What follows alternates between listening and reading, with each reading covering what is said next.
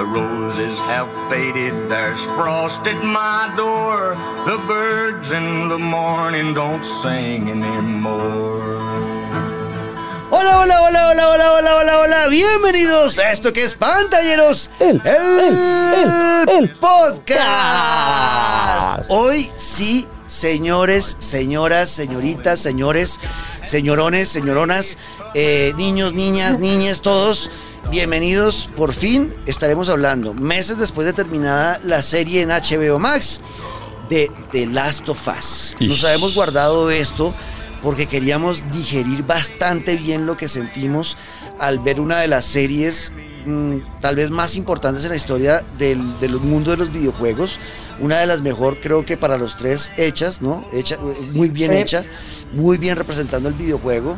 Y de un videojuego que para los integrantes de este, de este eh, podcast es muy, muy importante en su vida. Por eso nos tomamos tanto tiempo y ya hoy estamos aquí para hablar de lo siguiente. Hoy hacemos las conclusiones de Daniela, Luis Carlos y Juan Camilo de lo que sintieron al ver esa, esa primera temporada y lo que esperamos va a pasar en el futuro. Y para eso le suelto la palabra a nuestra hermosa Daniela Javid. Dani, bienvenida. ¿Cómo están? Bien, bien. Y Luis Carlos Guerrero. Cuando estés perdido en la oscuridad, negro de Damier, busca la luz. Ahí está, la buscaré. Y la luz hoy es Daniela Javid. Así que escuchen esto y se viene Dani a tomar el control y a dirigir nuestra conversación sobre Last of Us. Bienvenidos.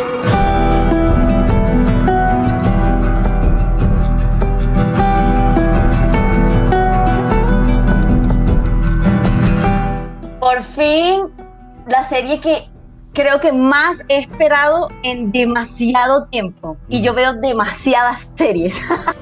y creo que nunca había hecho una cuenta atrás con tanta anticipación para una serie de televisión, porque obviamente para el juego, para The Last of Us 2 se lo hice como tres años antes. Ajá, sí. Y general, en general, yo amé la serie. Ok. La amé. Primero que nada, Pedro Pascal, Daddy, ¿ok? Mua, Daddy, te amo. Por dos. Oiga, Te qué amo. tres. cosa Pedro Pascal lo que está generando en la gente. Tanto que él dice que él no entiende, ¿no? Dice, pero madre, que yo soy un man normal. Y eso Sí, lo hace mucho más Daddy. Sí, el man, el man está realmente en, en su momento prime, ¿no? Y sí, hasta uno, yo digo, es un papucho. Baja, ¿cómo así? Es un papucho. Bella. Ramsey, o sea, creo que ya nació para ser Ellie. Y yo estaba quizás un poco como a la defensiva Ujú. al saber que iban a cambiar a Troy Baker y a Ashley Johnson. Que claro, me encantó que aparecieran en la serie y me encantó que Ashley Johnson apareciera como la mamá de Ellie. Genial. ¿Ok? Ujú, ujú. Sí, eso fue un bonito Pero, detalle a- para a- los fanáticos, así- ¿no? Es un bonito guiño como tranquilos que a ellos los tenemos en nuestro corazón también, a los actores originales. Hermoso, hermoso. No, Craig Mazin hizo un excelente trabajo. Neil Druckmann, otra vez, por favor, cásate conmigo. Pedro Pascal también. Hacemos aquí poliamor, por favor. no, yo siento que fue perfecta. Perfecta. O sea, para mí, perfecta. Y no entiendo por qué le dieron tan duro al episodio de Left Behind, que es el, el episodio de Backstory de Ellie, por si no se saben el, el título, o sea, es el episodio de cómo, la historia de cómo Ellie se infecta, de su mejor amiga Riley. Eso, eh, a mí ese episodio me conmovió tanto, lloré tanto, fue tan perfecto, que no entiendo cómo fue el episodio que más duro le dieron. Yo debo decir que yo no es que le haya dado duro ese episodio, pero yo sí lo sentí, sentí, o sea, yo venía como, como que yo sentía que venían creciendo la, la serie en cuanto a acción y a, y a eh, momentos críticos del arco argumental que, que estaban desarrollando los personajes y desenvolviéndolos. Eh, pero, pero en ese episodio sentí que frené casi que en seco para meterme en una cita de dos chicas de una hora y veinte donde sentí pesado, como esto me lo habrían podido contar más rápido, es lo que yo sentía, es como que fue muy, muy despacito y no, y no sentí que fuera tan necesario para mí, obviamente, es desde un punto de vista subjetivo. Yo creo que por eso, eh, si lo sentí yo, obviamente los, los, los, eh, los homófobos y toda la gente tonta que, que a veces opina estupideces, pues también obviamente se iban a pegar de ahí para destrozarlo. Pero yo sentí fue que iba como, mu- como que el ritmo disminuyó con este capítulo. No sé, no sé Luis Carlos. yo Claro, sentí eso así. yo, yo, yo te lo entiendo porque es como el DLC, o sea, al final no- nunca lo necesitaste para terminar el juego Eh. y por ende la historia. Exacto, entonces sentí que le dedicaron mucho tiempo, un episodio completo a esa historia que, que está bien, es válida que me la cuenten, eh, me aporta para, para conocer más y darle más peso emocional a, a Ellie, pero, pero no, no, no sé, sentí que de pronto me- 20 minutos me han po- podido contar eso. O sea, no sé. ¿Tú qué opinas, Luisca? Pues a mí, eh, yo estoy de acuerdo un poco con los dos, porque es que a, a quienes somos jugadores, en el caso de Dani, por ejemplo, y mío, que es, eh, si todavía no le ha cambiado el podio a Dani, nuestro juego favorito. Eh, No, de Last of Us. Creo que a quienes somos así de fanáticos, la serie fue un 200 sobre 10, porque fue perfecta en muchos sentidos, en ampliarle historias a personajes que en el juego a duras penas se conocían. Lo de Billy Frank, por ejemplo, me fascinó. Uf. El tema de, de Riley con Ellie me fascinó. Como amante del juego no necesité nunca explicaciones de cosas que yo ya sabía, conocía y entiendo porque pues me sé el juego de arriba abajo de memoria, me lo pasé en todas las dificultades y demás. Por mi lado, espectacular. Pero el único, el único pero que yo sí le encontré a, a la serie que tiene que ver un poco con lo que decía Juanca, es no sé si la falta de acción, sino el afán con el que contaron algunas cosas que creo que podían haber como demorado más. Así como nos demoramos tanto en la historia de Billy Frank, así como nos demoramos tanto en la historia que no le gustó mucho a Juanca, que era la del DLC de Riley y de Ellie, y también como nos demoramos Sí. en la historia de estos personajes que tampoco fue que influyeran mucho. La señora esta que fue enemiga en su momento de la Kathleen. zona, gracias, la zona de cuarentena que liberaron. Creo que se dedicaron a, a- a explicar muchas cosas que siento habrían podido dedicarle a otros espacios. Por ejemplo, Joel al final, cuando ya termina en el Terminator que es, lo hizo muy rápido. Siento yo que llegó muy rápido a ese momento de absoluta locura de salvo a Ellie sí o sí y siento que fue muy rápido en el sentido de en qué momento me mostraste a Joel eh, batiéndose con 30 infectados, que es lo que uno hace en el juego antes de llegar a ese hospital y que esas mismas luchas de él y Joel contra los bichos, pues contra los infectados le servían para conectarse mucho más y le daban mucha más fuerza al personaje de Joel de un man durísimo que podía con cualquiera. En cambio en la serie me lo empezaron vendiendo como enfermito, ya un poco ciego, sordo, ya un poco lento y al final el man explota. Entonces siento que hizo falta más como eh, explicación, desarrollo de esa locura interna de un man que perdió a su hija y demás. No para mí, ojo, porque yo repito, yo me sé el juego de memoria, la historia, me he leído todas las cartas que están escondidas, bla, pero sí entiendo a quienes llegaron a The Last of Us nuevos, que empezaron con los dos episodios, que para mí los dos primeros episodios de esa serie son lo mejor que han hecho en la historia de la televisión de videojuegos. Totalmente. Sí, No, y o sea- el inicio del primer episodio que empiece con John Hanna No. hablando por amor a Dios. No, no, no, no, Daniela, yo casi me muero. Y el segundo, la profesora en esta universidad en Yakarta diciendo Uf, básicamente bombardeen todo porque se va a la B. La primera, como el mundo empieza a cambiar. Eso, el segundo, cuando ese aparece el primer clicker.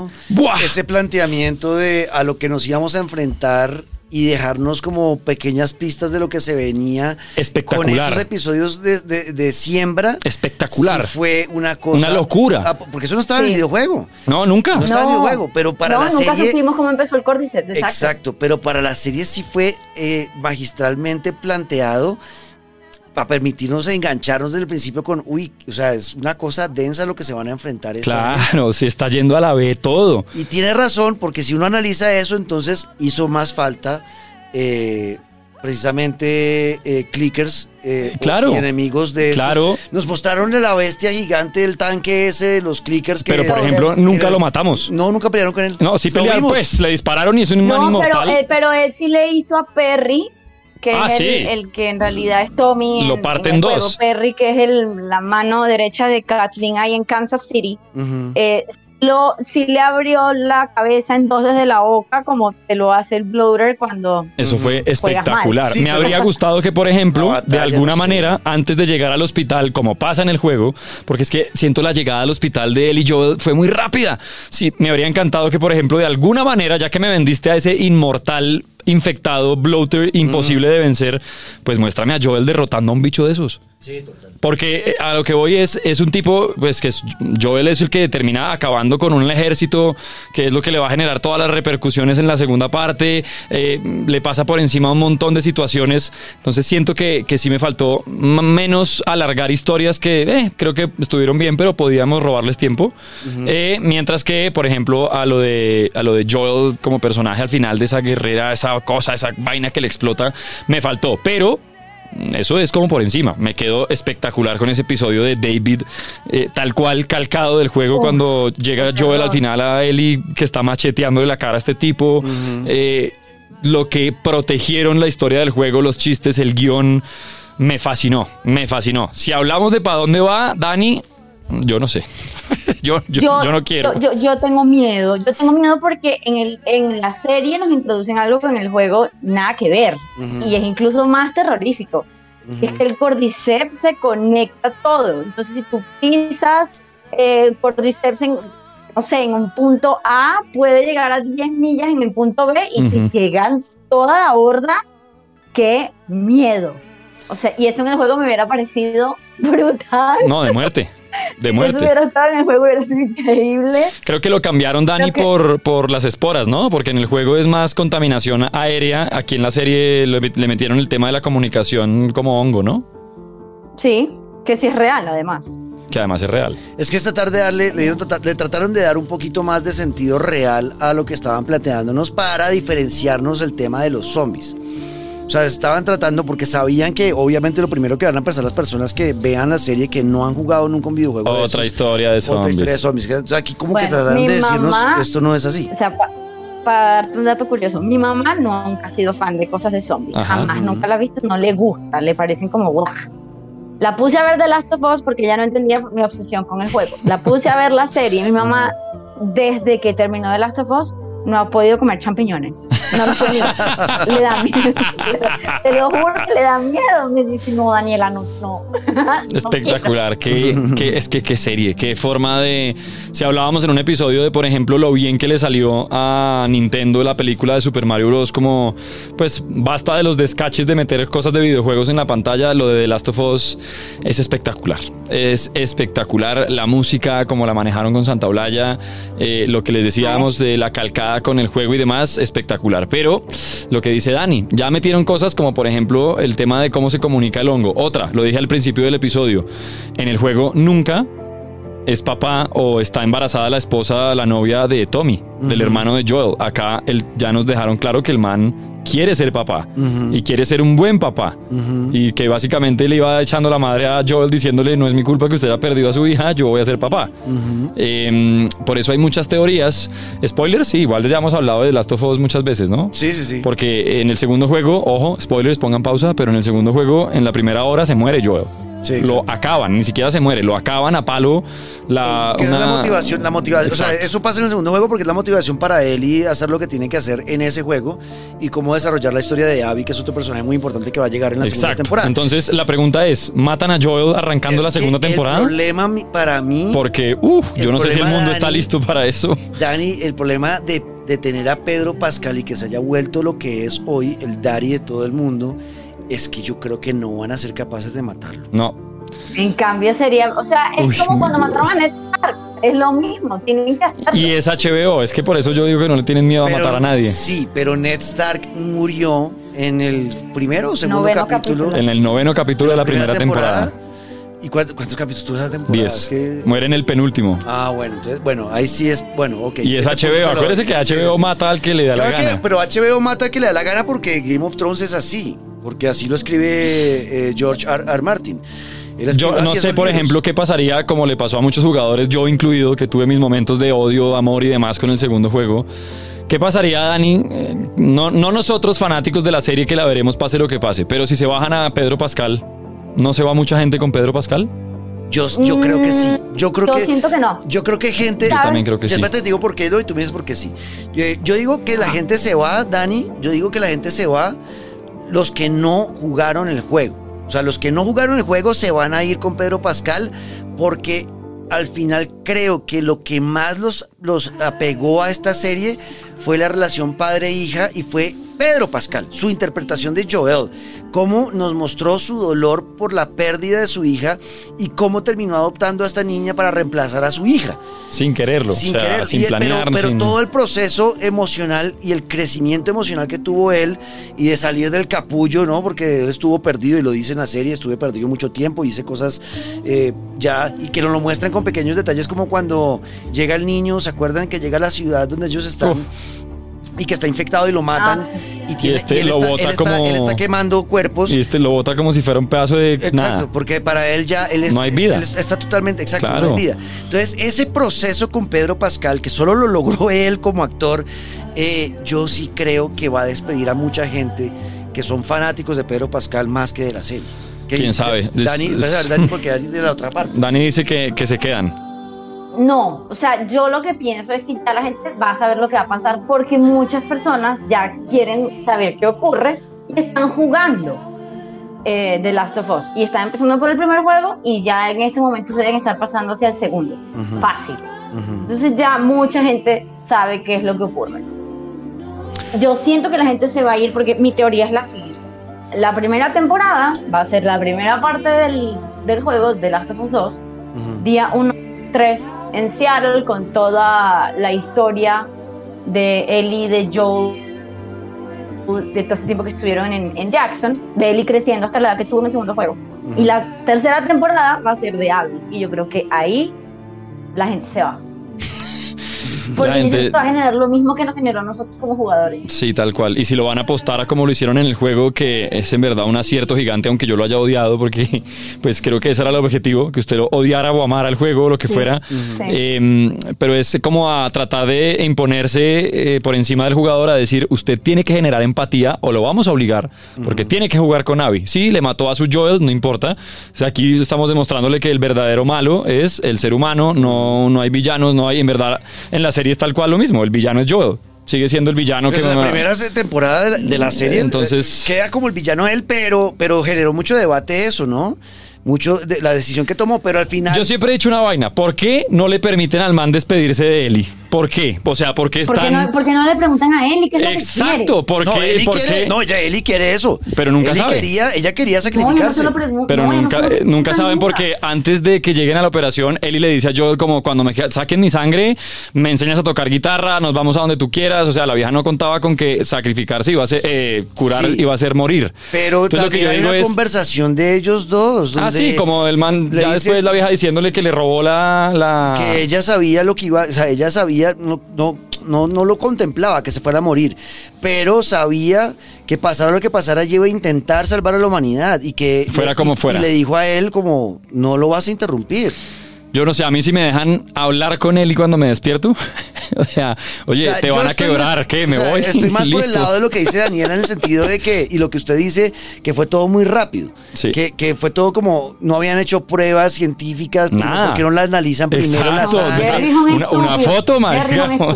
El peor médico de, de la historia. Sí, de acuerdo, o sea, un... Exacto. Entonces, y, y entonces, claro, mucha gente que, que quedó como nosotros cuando jugamos el videojuego, como, pero ¿por qué putas? Eh, mucha gente quedó así con la serie y pues obviamente empezaron a hablar con científicos, a hablar con médicos, a Obvio. entrevistarlos, Ah, y cómo sería Que esto. salió que no era Entonces, posible. la gente dice, pues no, obviamente la decisión de Joel fue la mejor porque la iban a matar y no iban a, y no iban a No iban a sacar nada, nada. Mm. porque no hicieron experimentos, porque no probaron nada, no- ni siquiera hicieron pruebas de sangre de Eli para saber si realmente podía atacar el, el- el virus o no su sangre.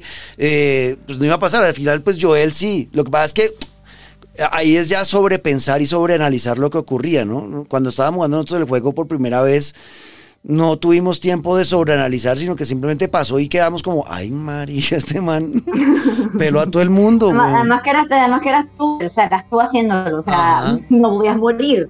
Entonces, claro, tu misión principal era sobrevivir, a esa niña, no te importaba lo demás. Creo que, creo que a la mayoría de los que jugamos el juego, esa primera, ese primer run, ¿no? Esa primera vez que jugamos el, el Last of Us 1, cuando llegamos ya al, al- al- quirófano, eh, llegamos a un punto donde está, está la conversación con el doctor, con los doctores, no la toquen, ellos levantan las manos y llega un punto donde uno se queda en un punto muerto. O sea, ¿ustedes sí les Yo pasó maté a eso? todas las enfermeras, no, No, no, no, ¿qué pero, es pero tú arrancaste a Chao. echar bala de, de- de entrada o como... Porque a mí me pasó que mi personaje se quedó quieto, los doctores quietos y no pasaba nada. ¿Yo Ok. qué tengo que No, yo hacer? yo no En teoría- Y luego entendí, ah, marica, me Hay que toca, matarlo. me toca matar a esta gente. Yo mataba solo al doctor, Ah, no, Daniel yo así. el gatillo no, yo Sí, el gatillo en la mano todo el tiempo. O sea, no te quiero escuchar hablar, estúpido. O sea, y las dos enfermeras, alcahuetas también, chao, adiós. Daniel, Daniel así es que es Lanzallamas, caótica, obvio, caótica, obvio. evil. Caótica, Claro, yo me iba por esa pasilla con el lanzallamas.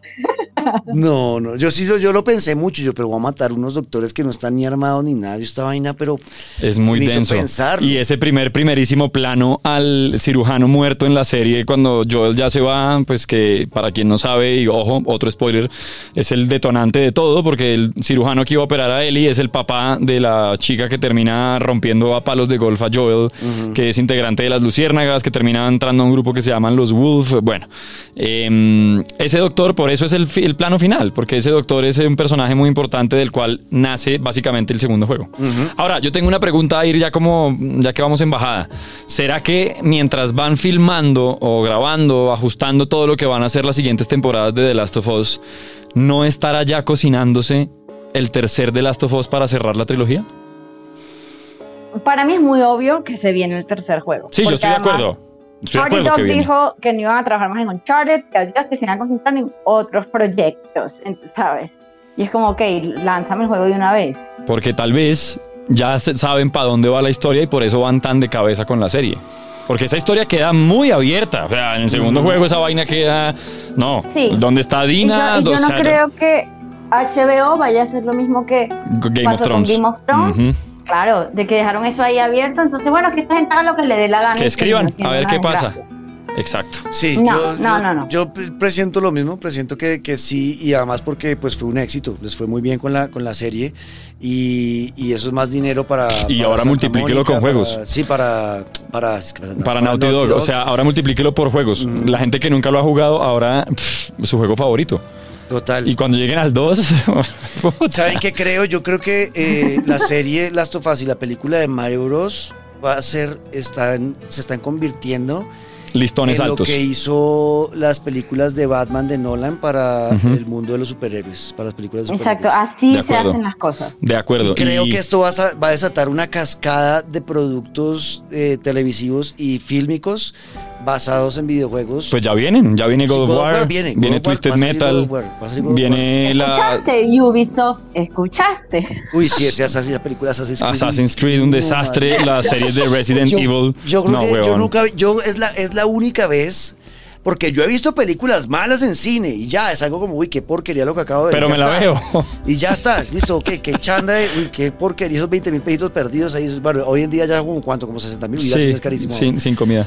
Exacto, sin comida. Pero bueno, esa plática yo decía se perdió. Pero cuando salí de Assassin's Creed, quería Me- coger a me patadas. la vida. Quería coger a patadas el. Tenían una, una- ¿cómo se llama eso? Los. Sí, el stand El ese. stand donde se ve el muñeco de pie de, El- de cartón y que se ve el Assassin's Creed gigante, el- que era este actor eh, es alemán. Magneto. eh, eh, o sea, además, además le metes a Magneto, haz, haz Fassbender. una cosa maravillosa, Que- maldita quería sea. coger ese coso de cartón a patadas Uy, y sí, romperlo en la entrada del cine. Es la peor película que he visto en mi vida. Michael Fassbender. Uy, no, no, no, no, no. Qué me- desastre.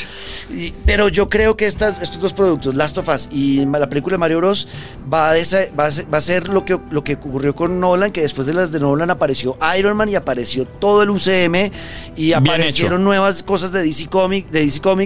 Eh, creo que esto eh, nos va a sacar... eh, Vamos a tener mucho más productos de videojuegos y eso al final va a ser positivo para la industria de videojuegos. Ojalá, viene Porque se también- va a diversificar. Sí, sí. No viene la serie también ya No. de Horizon, también ya están preparando a Eloy para entrar al mundo Uy, Netflixiano. Aloy- el- Aloy en Ojo. serie sería una chimba. Y, y esas las que, eso es por ejemplo un reto de te vas a meter con Horizon, entonces hazlo bien. Porque esa historia es... uf, Uf, esa historia, ese mundo, por hay, eso. que re- hay que respetarlo un montón. Exacto, hay que, hay que tratar con guantes de seda. Por eso vayan Luego haciendo sus apuestas. Zelda. Por ejemplo, lo que viene con Zelda, lo que se viene en segundas, terceras películas de Mario Bros.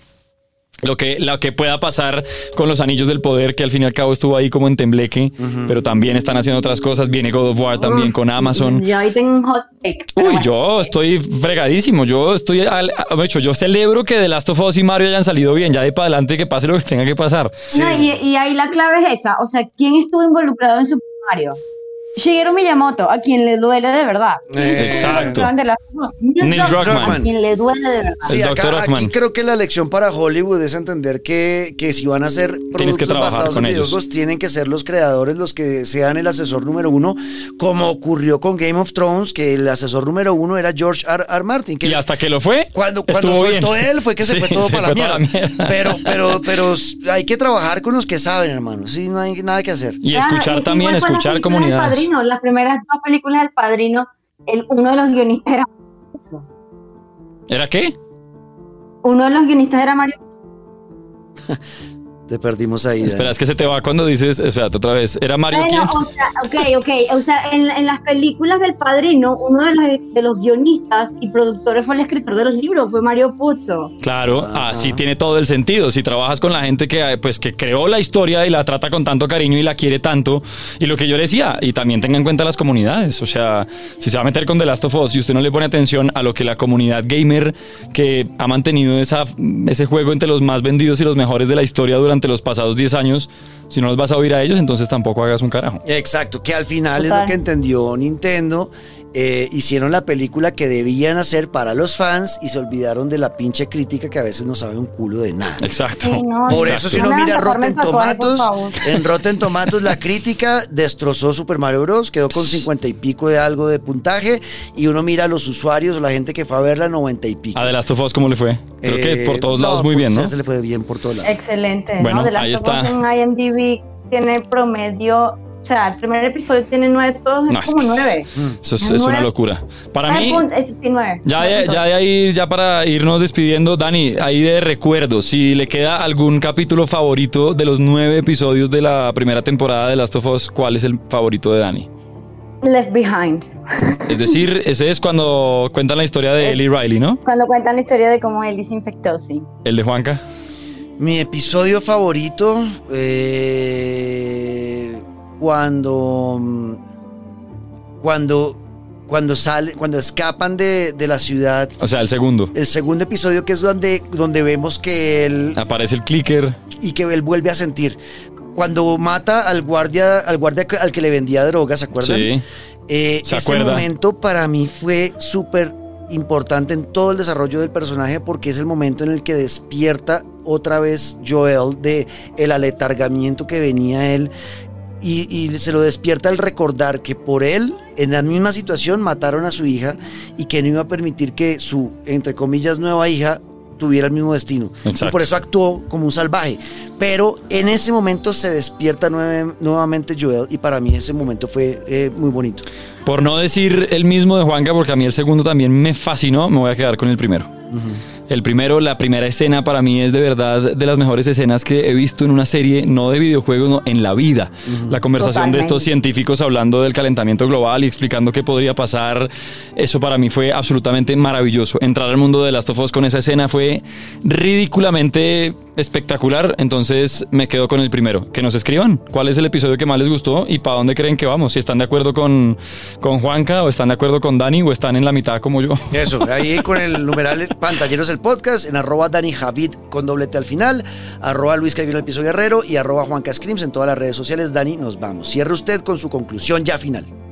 Bueno, por favor, escríbame que tengo mucho para hablar. Yo, yo- o sea, si es por eso, yo me secuestro a estos dos hombres y hablamos horas y horas y horas y horas y horas. Haremos otro, lo juro. Es decir, Entonces, espero que para el, el personaje de Abby sea Julia Garner. Es lo que espero. Duro, duro casting, sí.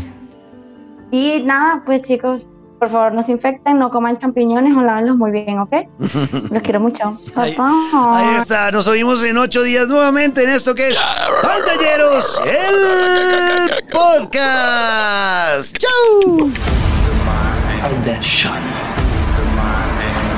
Keep her alive. And you set everything right.